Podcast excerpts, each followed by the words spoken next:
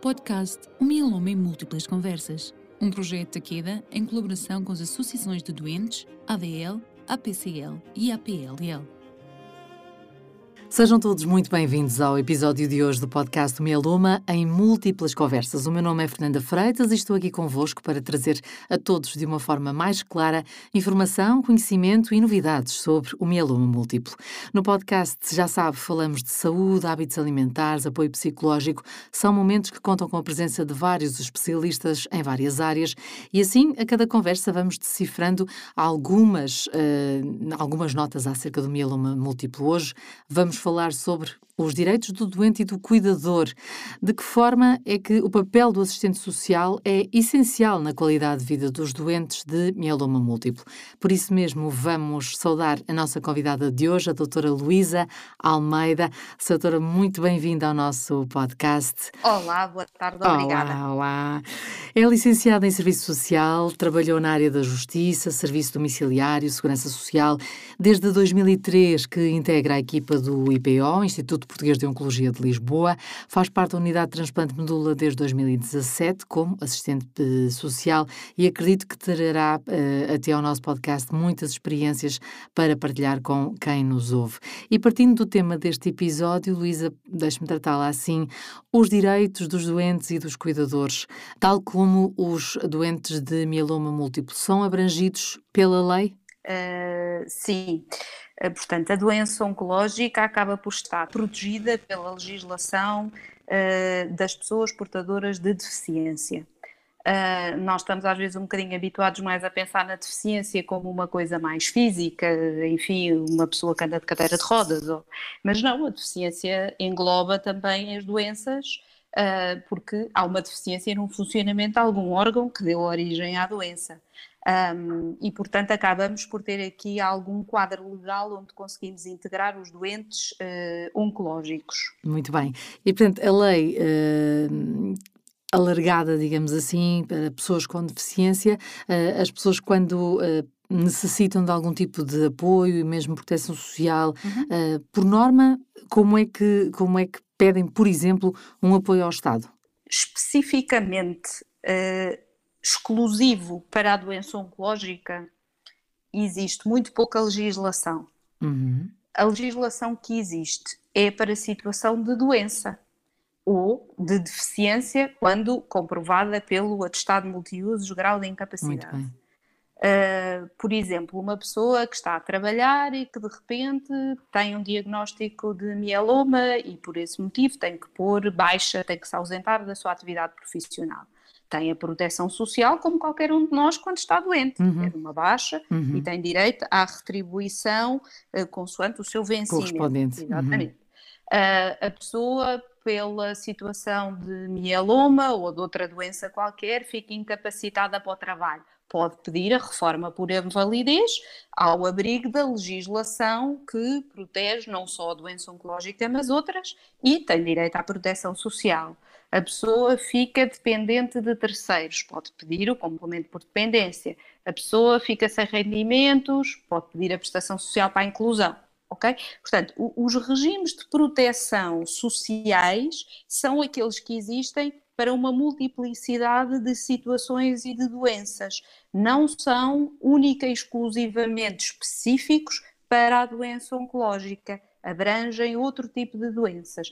Na situação da pensão de invalidez, eh, durante algum tempo foi usado um decreto-lei que era específico para a doença oncológica, que entretanto foi revisto em 2009 e começou a abranger outras doenças, esclerose múltipla, esclerose lateral amiotrófica, doença de Parkinson, Alzheimer, etc. Eh, portanto, até essa legislação que era exclusiva da doença oncológica passou a abranger outras situações de saúde e ser mais alargada. Mas na sua perspectiva e sobretudo com tantos anos de experiência, uh, fazia sentido esse, essa compartimentação da doença oncológica quando falamos em apoio social, proteção social, legislação? É, é assim, eu não acho que faça sentido, uhum. porque um doente com doença oncológica, com mieloma múltiplo, não não deverá ter mais direito do que um doente com esclerose múltipla ou esclerose lateral amiotrófica uhum. ou qualquer outra doença degenerativa ou uma insuficiência cardíaca grave ou uma DPOC. Temos que pensar é na doença como um, naquilo que torna a incapacidade e eventualmente melhorar o sistema de proteção social para que ele seja célere, para que ele seja útil. Porque uhum. há apoios que, ao serem pedidos, até há direitos, nem sequer são apoios. Uh, os regimes de proteção social conferem direitos. Eu, se trabalhar uh, mais de três anos, tenho direito a pedir a reforma por invalidez ao abrigo de uma legislação que protege uh, a minha doença oncológica. Uhum. Um, e, portanto, se eu trabalhei e descontei para o Estado, tenho direito a receber a reforma. O que acontece é que o processo entre eu colocar os papéis para a reforma e efetivamente usufruir daquilo que é um direito, às vezes não vem em tempo útil, porque a doença, infelizmente, eh, nem sempre é lenta. E, portanto, essa parte é que eu acho que tem que ser melhorada. Uhum. Isso e juntas médicas, atestados de incapacidade, tudo, não é? Isso então é melhor falar sobre isso nesta fase do Covid, que tem sido uma luta. Pois tem sido, de facto, algo que, que tem sido abordado eh, por várias instituições ligadas à, à, à doença oncológica, é esta questão dos atestados de incapacidade, de uma uhum. série de atrasos que, em muitos casos, eh, vai ter repercussões na vida dos doentes tem repercussões gravíssimas. Uhum. Uh, há uma série de, de, direitos, por exemplo, a prestação social para a inclusão, que foi criada em 2017 com o objetivo de poder dar uma retribuição em dinheiro para compensar as perdas decorrentes de uma situação de doença. Uhum. E muito bem, aplaudo de pé esta medida. A medida uh, tem muitos doentes a, a usufruir da prestação social para a inclusão, Uh, estão melhor agora em 2020 do que estavam em 2017, porque em 2017 não tinham direito a qualquer tipo de apoio e agora têm um apoio que é deles de, por direito, uh, sem ser uma coisa que tem que ter uma avaliação da assistente social ou do serviço onde eu vivo, que depois cria se calhar algumas, uh, enfim, não é tão Simples, no fundo. Não, é? é tão simples, sim. Aqui uhum. é uma questão de direito, ponto. Eu tenho um grau de incapacidade igual ou superior a 60%, se não tiver rendimentos, tenho direito à prestação social para a inclusão, que me dá 273 euros e qualquer coisa cêntimos para eu poder minimamente sobreviver. Uhum, Porque uhum. sim, só dá para sobreviver, mas pronto, ok. Claro. É melhor do que aquilo que havia em 2017, que era zero.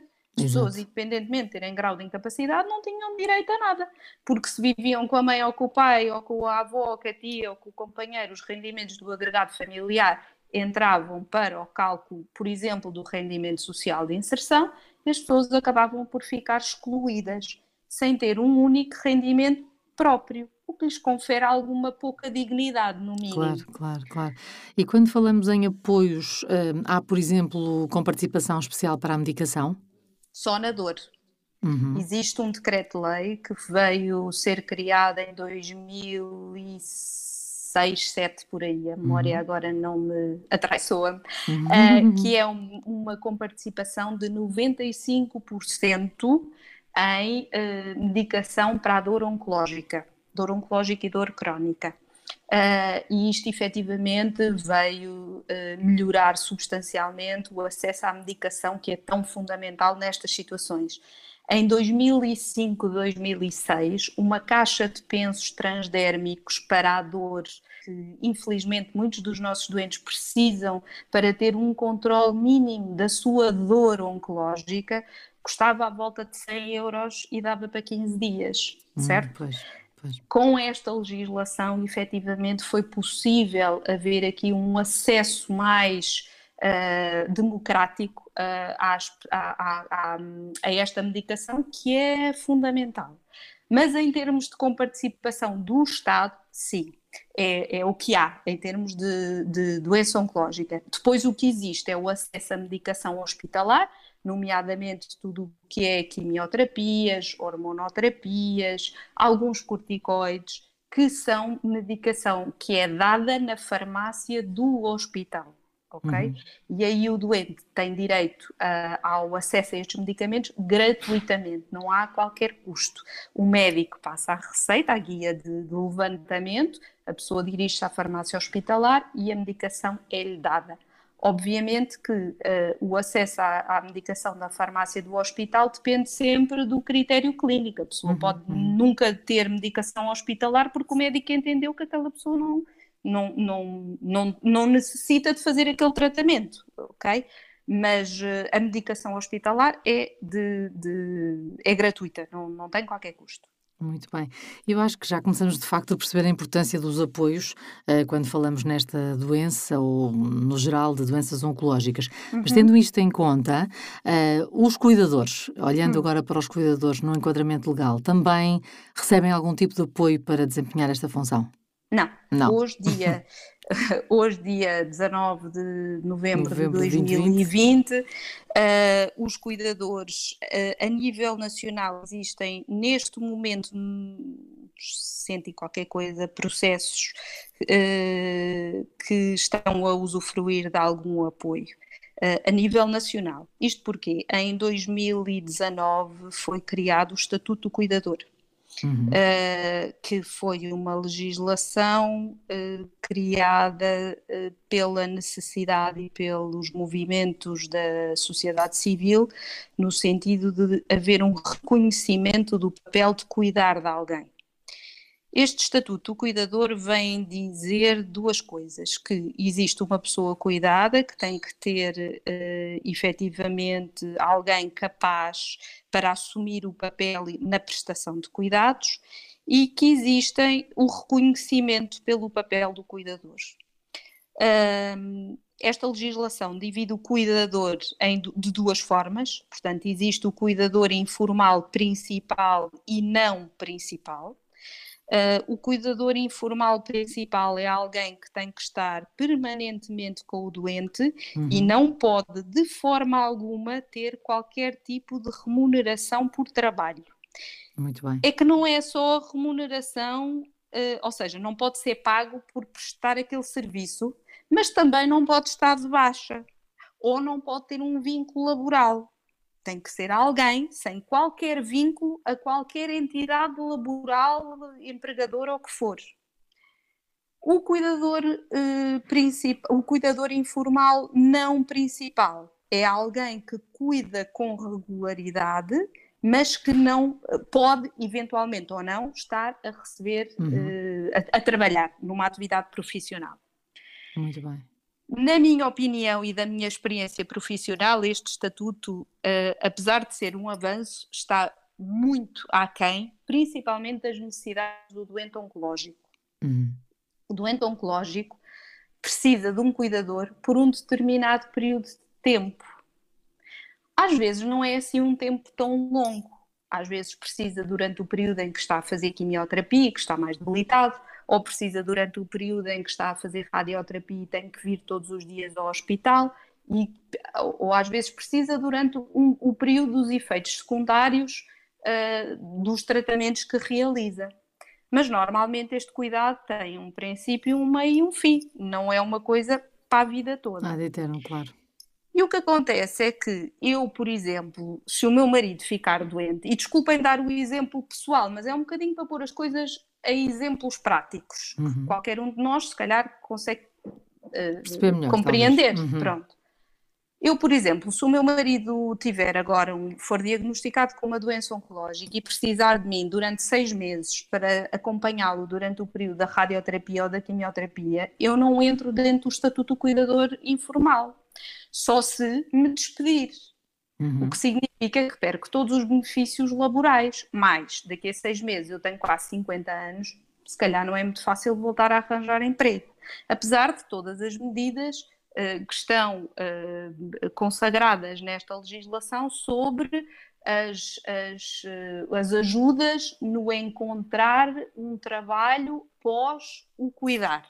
Uhum. Ok? A verdade é que isto, em termos práticos, não faz sentido. Aquilo que faria sentido, na nossa opinião, era existir, à semelhança do que existe para as crianças e jovens, uma licença com uma percentagem da nossa remuneração que me permite justificar as minhas faltas e ter algum dinheiro ao fim do mês, obviamente, para poder tomar conta durante um período de tempo, com princípio, meio e fim, do meu familiar. Em vez de, se ele ficar muito dependente e eu tiver que continuar a trabalhar, ter que entupir a Rede Nacional de Cuidados Continuados ou as ERPIs, as estruturas residenciais para pessoas idosas, ou qualquer outra instituição, por exemplo, deixar no hospital e entupir uh, os, serviços os, serviços com coisas que se calhar não fazem muito sentido e que uhum. se resolveriam com um menor custo económico para as estruturas do Estado e com muito maior conforto para o doente e seu familiar de uma forma simples. Nós não estamos a falar de nada de novo, estamos a dizer que, aplicando aos adultos a lei que existe para os menores, talvez se conseguisse chegar aqui a, a melhor porto, digo uhum. eu.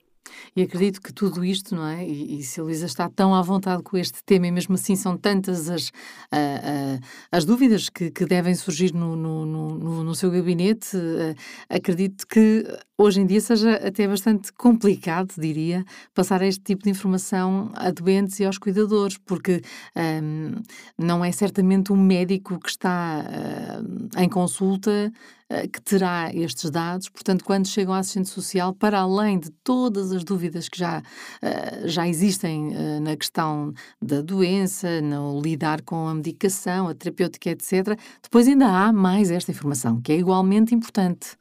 Sim, claro. Uh, e então, com esta questão um, ehm, do estatuto do cuidador altamente publicitado, mal informada às vezes, uhum. porque uh, foi muito publicitada a publicação do Decreto-Lei do Estatuto do Cuidador, esqueceram-se é dizer que neste momento só há alguns conselhos onde existe um projeto piloto experimental e que isto ainda não está em vigor para toda a população certo? Portanto, quem tem direito neste momento a requerer o estatuto do cuidador tem que viver num dos 120 ou dos 26, já não me lembro quantos são, conselhos que foram abrangidos pelo projeto piloto, que tem a duração de 12 meses, começou em julho, ou seja, só em 2021 é que será feita a avaliação de como é que correu o projeto piloto e só depois é que se vai ver como é que é. Claro. Portanto, certo?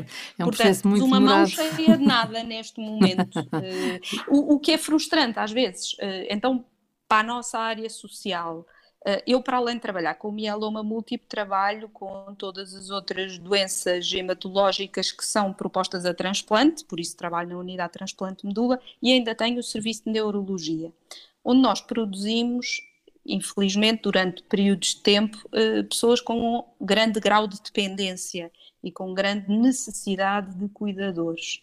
E é frustrante, porque às tantas nós estamos hum, a não ter grande coisa para oferecer às pessoas, porque apesar de saírem muitas legislações, na prática elas não trazem grande coisa de concreto para, uhum. para aquele dia, para aquela pessoa, claro. para aquela situação.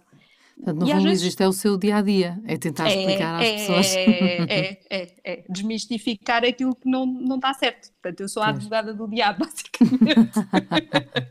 e, e, e, no fundo, os assistentes sociais, as equipas tentam sempre ajudar uh, uh, não só, uh, se calhar, a interpretar, às vezes traduzir, não é? Para um português mais simplificado, uh, todas estas estes enquadramentos, esta legislação, mas também dar a entender aos doentes e aos cuidadores como é que vai ser a vida deles a partir do momento em que há um diagnóstico, não é? Porque a vida pessoal, não só dos doentes, mas também dos cuidadores, pode de facto sofrer uma mudança drástica, não é verdade? A doença nunca é só do doente. A uhum. doença é fisicamente o doente, mas eh, de todos os outros aspectos, económico, emocional, social, uh, afetivo, etc., é, é, de todas as pessoas que gostam do doente e que vivem com ele ou que, ou que o cuidam, uhum. porque efetivamente, uh, de repente, o nosso marido, o nosso pai, o nosso filho, o nosso irmão ficar doente é algo que afeta toda a estrutura e toda a dinâmica e tanto uh, mais afeta, ou, ou, tanto mais é difícil, quanto mais isolado o doente está, quanto menor rede de apoio uh, a pessoa tem. porque uh, muitas vezes, a maioria das vezes, o que acontece é que há um cuidador, uhum. 24 horas por dia, 365 dias no ano, em tudo o que é preciso fazer. Alguém uh, que abdicou de ser pessoa, quase, para passar a ser o cuidador de. Uhum. É um bocado quase nós como temos filhos. Quando temos filhos, deixamos de ser a Maria ou a Jaquina e passamos a ser a mãe de. A mãe de... E aqui Exato. é um bocadinho isso que acontece, porque em todas as circunstâncias, as necessidades da pessoa cuidada sobrepõem-se à necessidade do cuidador. Daí a importância de valorizar os cuidadores, não é? Exatamente. Eh, não, não, isto não era possível. Nós não temos noção. Se de repente todas as pessoas que cuidam 24 horas por dia de alguém com um grau de dependência elevado, mesmo pessoas acamadas, ok? Uhum. Já só estamos a falar destes ou, ou, pessoas totalmente dependentes em todas as atividades de vida diária. Se hoje, dia 19 de novembro, todos os cuidadores desaparecessem, nós não tínhamos forma de responder em termos de Estado social. Uhum. Porque não há uma estrutura social que aguente o número de pessoas dependentes que existem. Claro. Se calhar estava na altura de olharmos para estas pessoas que fazem o melhor que podem e sabem, sem apoio quase nenhum, um, de outra maneira e percebermos que estas pessoas são fundamentais para a continuação da vida, do, do, Estado Social, das instituições, porque a sobrecarga seria gigante. Claro. Ou, ou por outro lado, se decidíssemos pagar, não é? remunerar este é, trabalho. É que nem sequer é assim uma coisa tão exorbitante. Não estamos a falar de ordenados um, exorbitantes. Estamos a por exemplo, a prestação social para a inclusão são 273 euros. Hum, hum. O rendimento social de inserção são 180, 689 euros por mês. É o que o Estado paga para que alguém, por exemplo, eu sou desempregada e não consigo arranjar emprego, estou inscrita no centro de emprego, vivo sozinha, vou à Segurança Social, peço o rendimento social de inserção, dão-me 189 euros mas não me encaminham, por exemplo, para eu fazer um trabalho de voluntariado uhum. ou para fazer um trabalho de apoio até aos cuidadores, por exemplo, a descanso do cuidador principal, que está lá 24 horas por dia. Faço-me entender, se calhar. Claro. Não, Outras distribuições poderiam ser mais rentáveis e eficientes, sem dúvida. Exatamente, com o bem de todos. Exato. Até porque este, todos estes custos que não são apenas económicos. Hum, de facto acabam por ser distribuídos muitas vezes de uma forma muito pouco uh, democrática, não é? Uh, costuma dizer-se quando pesa, pesa sempre ao mesmo lado. Sim, e, e, aqui nos cuidadores, sim, é uma reivindicação já antiga e que efetivamente uh, tem sido muito pouco valorizada. Uhum. E, e, as instituições, a sociedade civil dá apoio a estes cuidadores quando se transformam em cuidadores? Uh, vamos ver. Existem alguns apoios sociais, por exemplo, serviços de apoio domiciliário, sim, existem. Se eu tiver uma pessoa acamada, muito dependente em casa, eu posso pedir ao apoio domiciliário que me ajude todos os dias com a higiene pessoal, ou que me entregue a alimentação em casa, ou que me trate da roupa e que me limpe a casa. Okay? Existem efetivamente as IPSS, as misericórdias, as instituições uh, de cariz social que têm um papel fundamental e que muitas vezes permitem que a exaustão do cuidador não seja tão, tão rápida e que vão uhum. aqui aliviando um bocadinho a carga com meia dúzia de tarefas. Às vezes o que se faz é, por exemplo, nós pedimos apoio para a higiene pessoal. As senhoras do apoio domiciliário entram na nossa casa todos os dias às 10 da manhã e nós sabemos que durante uma hora elas estão lá. E durante essa hora o cuidador pode ir comprar o pão ou beber o café, ou olhar à janela e apanhar ar, certo? Porque o, o cuidador acaba por não ter tempo para Quem nada. cuida do cuidador, no fundo, não é? Exatamente. Uhum. É uma das grandes questões que se coloca. É, é de facto, quando os cuidadores pouco. precisam descansar, Sim. Quem é que cuida do também, cuidador? Também, em termos legais, existe pela rede a possibilidade das pessoas terem internamento ao longo de um ano, de, de três em três meses, durante 30 dias, terem um internamento para descanso do cuidador. Uhum, mas se bem que esta okay. história atual, com a pandemia, duvido que seja fácil nós querermos que alguém fique internado durante 30 dias, mesmo que seja para o nosso descanso. Uh, nem foi tanto com a pandemia, porque isso não mudou muito. O que acontece é que uh, os doentes que estão a aguardar vaga numa instituição que os acolha por 30 dias para descanso do cuidador, demora na região de Lisboa mais ou menos seis meses até vir essa vaga. Uhum. Começa logo por aí. Exato. Eu quando tenho, eu quando peço a alguém para por favor internar a minha mãe durante 30 dias porque eu estou exausta, se calhar é porque estou mesmo exausta e preciso disto com urgência, uhum. não daqui a seis meses. Claro.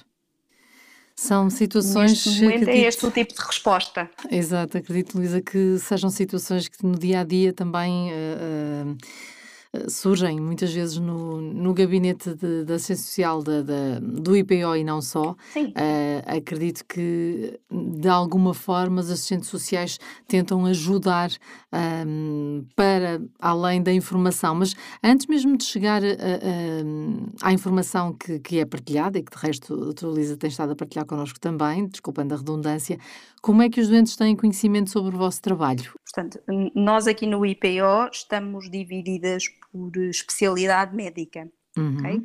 Cada uma de nós somos 12 no IPO um, e estamos uh, fisicamente, normalmente, nos serviços de internamento. Temos duas colegas que estão na consulta. Okay? Uhum.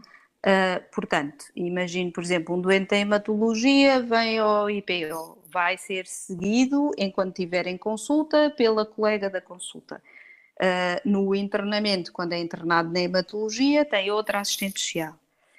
Por falta de capacidade, porque o IPO é um mundo muito grande, nós, a maioria de nós está organizada por fatores de risco, ou seja, uh, somos os outros profissionais, os familiares ou até mesmo o próprio doente podem dirigir-se a nós. Habitualmente recebemos sinalizações por parte dos médicos ou dos enfermeiros ou dos auxiliares ou de outros profissionais.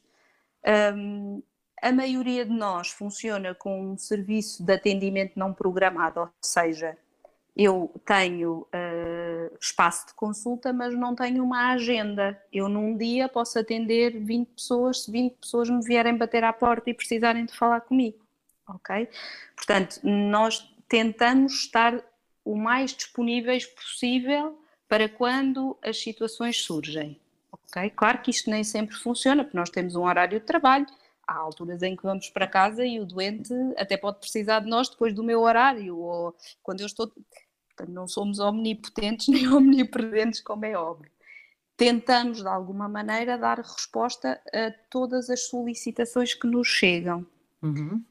O doente sabe do serviço social muitas vezes pela conversa de, de sala de espera ou porque o médico ou porque o médico achou que aquela pessoa poderia ter benefícios ou porque o médico percebeu que aquela doença pode evoluir de determinada maneira e pode ser preciso apoio, portanto antecipa, ok?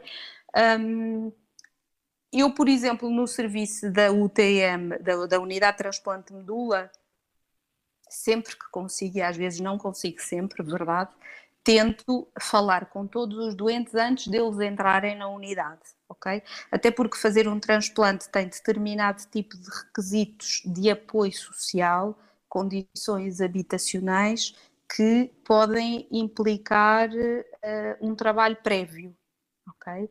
Um, a casa tem que ter condições de habitabilidade, não podem haver uh, tapetes, os animais domésticos têm que estar uh, muito bem vacinados e, enfim, para poder eventualmente haver, haver algum contacto. Ou seja, tem que haver aqui uma série de preparação para que no pós-transplante não haja problemas. Portanto, fazemos claro, aqui um claro. trabalho de avaliação prévia. Uma preparação, claro. Isso.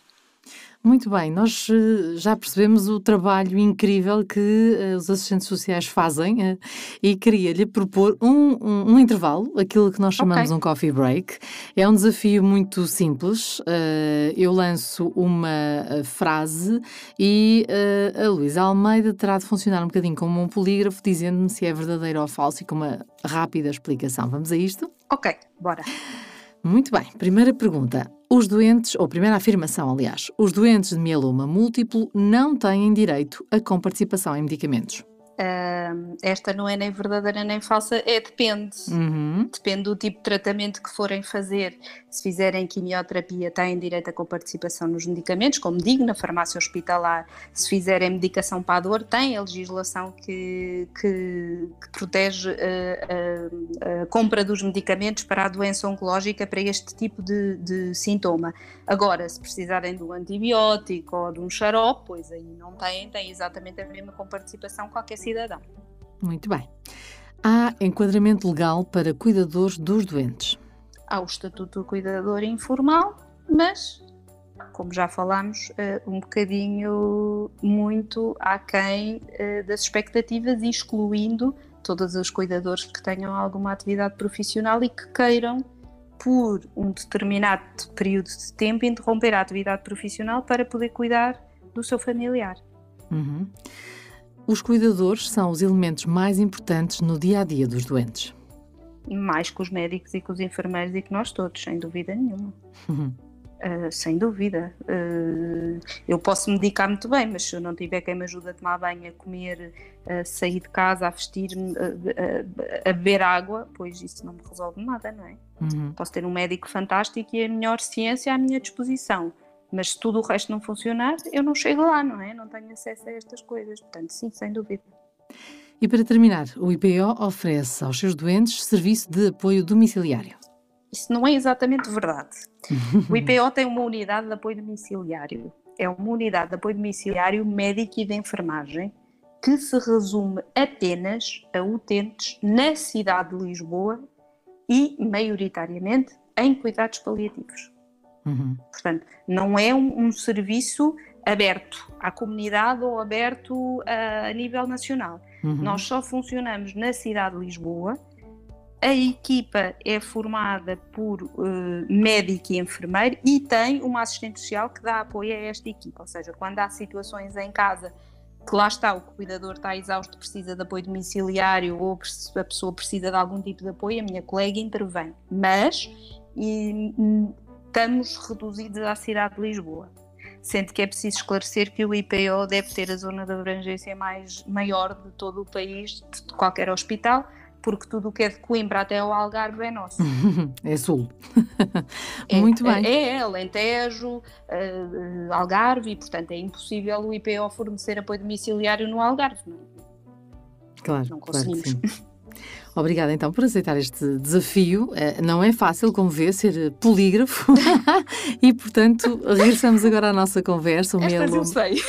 Já viu, já viu. Até foi divertido. Esta foi, esta foi fácil. Regressamos então à nossa conversa, mieloma em múltiplas conversas. Relembro que estamos à conversa com a doutora Luísa Almeida, assistente social do IPO, está a esclarecer-nos sobre este tema. E já agora, uh, ouvindo com atenção a, a, sua última resposta ao nosso uh, coffee break, como é o apoio domiciliário, especificamente, de, de, de uma assistente social?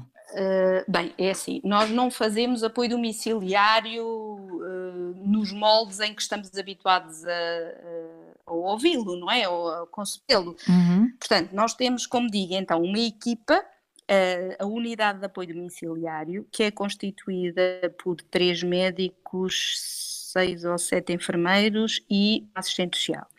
Esta equipa uh, tem múltiplas funções, uma das quais, e, e, enquanto unidade de apoio domiciliário, o que faz é, após sinalização médica, vai à casa dos doentes e acompanha-os a nível de controle sintomático. Uhum. Okay? É uma equipa que tem como principal objetivo uh, o bem-estar uh, daquele doente e permitir que aquela pessoa possa permanecer em casa o máximo de tempo possível. Uhum.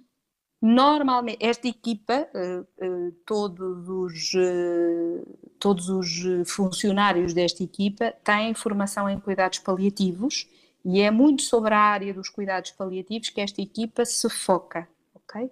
Portanto, o objetivo é ajudar que numa fase mais avançada da doença a pessoa não tenha obrigatoriamente que ser institucionalizada por descontrole sintomático, que possa, com o apoio destes médicos e destes enfermeiros, permanecer no conforto da sua casa, no seio da sua família, uh, muitas vezes até ao, ao fim de vida.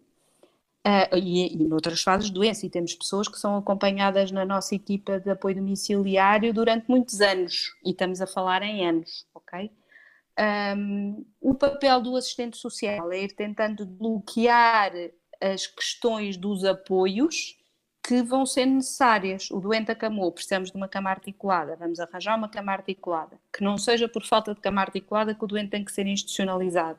Uh, o cuidador não consegue dar banho na cama porque lá está a pessoa acamou. Muito bem, então vamos arranjar uma equipa de apoio domiciliário na localidade que possa ir ajudar o cuidador a, a dar um banho na cama, a mudar uma fralda. Um, vamos fazendo muito a capacitação do cuidador, porque às vezes as pessoas há coisas que têm receio de fazer e sentem-se muito sozinhas quando levam o doente para casa. Portanto, também a função desta equipa é ajudar a capacitar e de alguma maneira até ajudar ensinando formas de poder cuidar e formas, o, o que é que se tem que estar atento e como é que se vai minimizar aqui os sintomas, ou quando é que eu devo estar tão atento que tenho que chamar o 112 ou o INEM ou ligar para a equipa, ou quando é que é uma coisa que eu consigo gerir, ok? Há uma coisa que eu acho fantástica nesta equipa, que é o facto de eles darem um número de telefone. Uh, e este número de telefone está disponível, ainda não conseguimos 24 horas por dia, mas está disponível 7 dias por semana, das 8 da manhã às 4 ou 5 da tarde. E isso, de alguma maneira, quase que diminui, diminui muito o nível de ansiedade do cuidador, porque o cuidador sabe que se acontecer alguma coisa, tem alguém do outro lado do telefone que já foi lá à casa e conhece a história do doente e a família e tem acesso ao processo que está lá para o ajudar. E para lhe dizer, olha, faça mais assim, ou faça mais assado, ou vamos já aí, ou faça-me entender. Portanto, claro, este, claro, este apoio que é tão de proximidade e cria uma relação de confiança permite que a pessoa esteja confortavelmente e com alguma tranquilidade no conforto do seu lar, mesmo quando são doenças avançadas e com múltipla sintomatologia. Uhum, mas pelo menos tentar manter este, este bem-estar uh, é, durante é. o máximo tempo possível. E, e, e sente que esta época Covid-19 tem dificultado o vosso trabalho? Ai, eu estou tão farta do Covid. Estamos todos, não é? Estamos todos, vamos todos dizer em coro, estamos sim, fartos estamos do Covid. fartos do Covid, vai-te embora. Um, o Covid, o COVID veio, veio, estragar muita coisa, porque uh, serviços de apoio domiciliário, muito bem, existem sim senhora, como os centros de dia fecharam, os utentes de dia foram para apoio domiciliário, portanto não há vagas. Uhum. Aquilo que eu conseguia resolver uh, em três ou quatro dias, agora demora quase um mês. Um, os hospitais Covid para a rede conseguem vagas em 15 dias. O IPO, como é um hospital Covid-free, uh, temos doentes à espera meses por uma vaga nos cuidados, nos cuidados continuados, nas unidades de cuidados continuados. Um, já para não falar depois em tudo o que é acesso a juntas médicas que são essenciais. Uhum, uh, uhum. A maioria dos doentes sem o certificado multiusos, o grau de incapacidade, consegue tratar de zero ou, ou de quase nada. Uh, por exemplo, isenções fiscais, isenções de taxas moderadoras, isenção do selo do carro, uh, o direito à prestação social para a inclusão, uh, ah, etc. Portanto, há uma série de direitos que, o, que as pessoas estão impedidas de aceder porque o Estado suspendeu as juntas médicas. Uhum. Certo? Ou seja, o mesmo Estado que dá o direito Retira. não fornece o acesso ao mesmo. o que é um bocadinho Sim, dramático. Dramático, okay? para não dizer Existem coisa. alguns movimentos sociais da, da sociedade civil no sentido de que, pelo menos para a doença oncológica, e lá está, eu aí tem que ser honesto, eu não concordo, porque um doente com esclerose lateral amiotrófica tem tanto direito como um doente oncológico. Mas nesta situação deste tipo de doenças incapacitantes, pelo menos durante um período e o período do tratamento, que fosse automático. Uhum. Na altura em que eu faço a biópsia e tenho o meu diagnóstico, me fosse dado uma declaração a dizer é portadora de um grau de incapacidade igual ou superior a 60%, nem que fosse durante um ano, que é o tempo que a pessoa precisa até ir à junta médica a sério. Isto não é assim uma coisa tão difícil, acho eu. É uma questão de agilizar processos, tem a ver com processos. É? Exatamente. É? Uhum. Porque os médicos dos hospitais também não andam a inventar doenças oncológicas às pessoas. Exato. E os médicos dos hospitais que entregam o resultado de uma biópsia que foi vista por outros médicos e que passou por uma série de pessoas, não andam aqui a, a ser fraudulentos para o Estado, digo eu. Portanto, estes documentos são reais. E é com base nisto que o delegado de saúde olha para a pessoa, está lá cinco minutos e decide qual é o grau de incapacidade, quer dizer. Uhum. Pois, há coisas que uh, transcendem a nossa, nossa, capacidade de compreensão, exatamente. Uh, Luísa, estamos mesmo a terminar esta nossa conversa e uh, todos temos, obviamente, a aprender muito uns com os outros e, normalmente, no final do programa, temos aqui um outro desafio. Por um lado, deixar-lhe uma pergunta que foi feita por outra convidada e depois desafiá-la também para deixar uma pergunta pendente pendurada, ok? Ai, Jesus, sim. Vai ser fácil, Eu acredito. A nossa convidada é Helena Mendonça Souza, é psicóloga e deixou a seguinte pergunta. Existe ou está disponível para o cuidador e para o doente alguma espécie de livrinho de acesso com informações sobre direitos do doente e direitos do cuidador informal? Sim, a Liga Portuguesa contra o Cancro tem um livrinho ótimo sobre direitos. No site deles está compilado e a APCL, o ano passado, lançou também um livro uh, com várias, uh, vários protagonistas, psicólogo, médico, uh, nós, serviço social, nutrição, etc. Uma série de, de, profissionais esclarecendo e falando de cada um sobre a sua área de uma forma mais clara para que as pessoas possam ter acesso à informação. Uhum. De qualquer forma, há aqui algumas nuances destes direitos todos que falamos. É sempre importante, se for possível, pelo menos uma vez durante o percurso, em qualquer hospital, falar com a assistente social. Porque, por exemplo, um, se eu não pagar impostos, não tiver crédito à habitação e tiver mais de 55 anos, o grau de incapacidade vai ter muito pouca utilidade para mim, certo? Imagino que eu sou reformada, com 60 anos recebo 600 euros de rendimento mensal. Não pago impostos porque o meu valor não é coletável, não pago taxa moderadora porque tenho insuficiência económica. Se eu não tiver um carro em meu nome e se não tiver um crédito à habitação, o grau de incapacidade vai-me servir para zero, uhum. ok? E às vezes cria-se aqui um bocadinho esta coisa de que, ah, eu tenho esta doença, tenho que ir tratar. Mas é preciso perceber a história de cada um individualmente, porque aquilo que é válido para o Manel pode não ser válido para a Maria e às vezes há uma sobrecarga dos serviços com pedidos que na realidade não fazem não muito fazem sentido. sentido. Portanto, o papel do assistente social é informar também, um deles. E, portanto, se calhar perceber se isto faz sentido para mim ou não, fazer uma pergunta ou ir à legislação, quem, quem estiver disponível para isso. Uh, os decretos-leis também são claros. Às vezes é mais fácil vir à assistente social, porque a gente diz o mesmo o dia todo, portanto já, já está a informação exatamente, mais exatamente. compilada. Portanto, uh, é sempre o nosso conselho. Okay. Muito bem. E para terminar, que questão gostaria de deixar para um dos nossos próximos convidados? Pode-se dizer que é paciente com mieloma múltiplo. Um, o que mudou na forma de ver a vida? Uhum. Acho que essa é a, a pergunta que, que às vezes me interrogo, que é perceber a resiliência da maioria dos nossos doentes, que são verdadeiros heróis porque conseguem viver com uma situação que às vezes é complicada, que é grave, que dá mal-estar, que muda a nossa vida, que às vezes nos torna um bocadinho mais incapazes ou não fazer as mesmas coisas e mesmo assim acordam de manhã, vão à luta e não se queixam tanto como nós, que às vezes por uma dor de costas andamos aqui uh, quase a, a penar. Portanto, sim, uh, um bocadinho por aí. O que é que, qual é o motivo? O que é que faz todos os dias levantar de manhã e andar para a frente? Que é que mudou no sentido da vida? Muito bem, obrigada por, este, por esta questão, que certamente vai ter resposta num, num episódio próximo do nosso podcast.